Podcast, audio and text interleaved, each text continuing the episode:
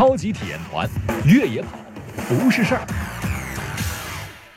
越野跑不是事儿，咱们又见面了。每天聊一聊越野跑的知识啊，时间一长，越野跑它就真的不是事儿了。上期节目当中，咱们问的问题是：正规的越野跑的比赛当中，是不是一定要有海拔图？答案是是，在正规的越野赛当中，一定会配备相应的海拔图来标注整个越野比赛的上升和下降。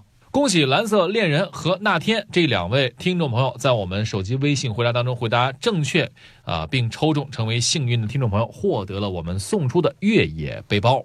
爱江山更爱越野跑。本节目奖品是由爱江山赛事组委会提供的价值九十九元的爱江山越野跑背包。越野跑不止于赛事，更成就一种时尚生活方式。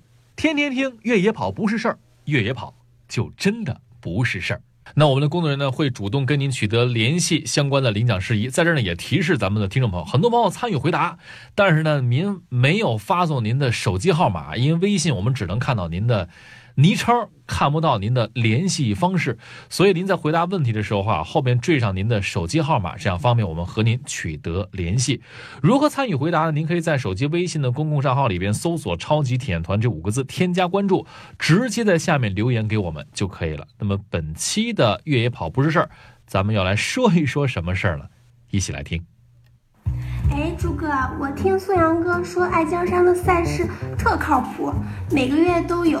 我刚上微信打算报名，发现这报名费咋那么贵呢？不就是跑个步吗？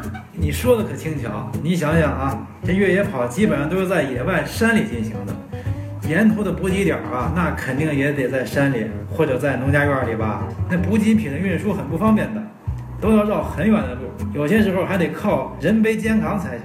成本当然比公路上和公园里的比赛高多了。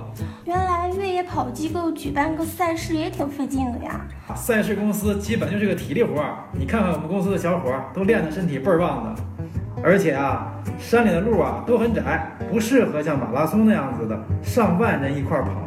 为了安全，也为了让大家享受自然界的这种安静啊。一场越野跑比赛基本上也就是三百到两千人之间，均摊到每个选手身上的报名费呢也会多一些。据说树林里头负氧离子特别多，经常呼吸还美容呢。还美容呢？和美容院比，越野跑的价钱还是挺便宜的嘛。现在不觉得这报名费贵了吧？这可是物有所值。听朱哥您这么一说，玩越野跑还真不是事儿啊。对，越野跑不是事儿。好了，听到这儿呢，咱们的问题呀又来了。那今天的问题就是，马拉松的平均报名费用贵，还是越野跑的平均报名费用贵？啊，您听清了吗？马拉松的平均报名费用贵，还是越野跑的平均报名费用贵？回答您认为正确答案：马拉松还是越野跑？跑到我们超级体验团的微信公共账号上。回答问题，参与抽奖，别忘了您在回答问题的时候缀上您的手机号码。本期节目当中，我们依然会送出两份奖品给幸运的听众朋友。爱江山更爱越野跑，本节目奖品是由爱江山赛事组委会提供的价值九十九元的爱江山越野跑背包。越野跑不止于赛事，更成就一种时尚生活方式。天天听越野跑不是事儿，越野跑就真的不是事儿。超级体验团，越野跑不是事儿。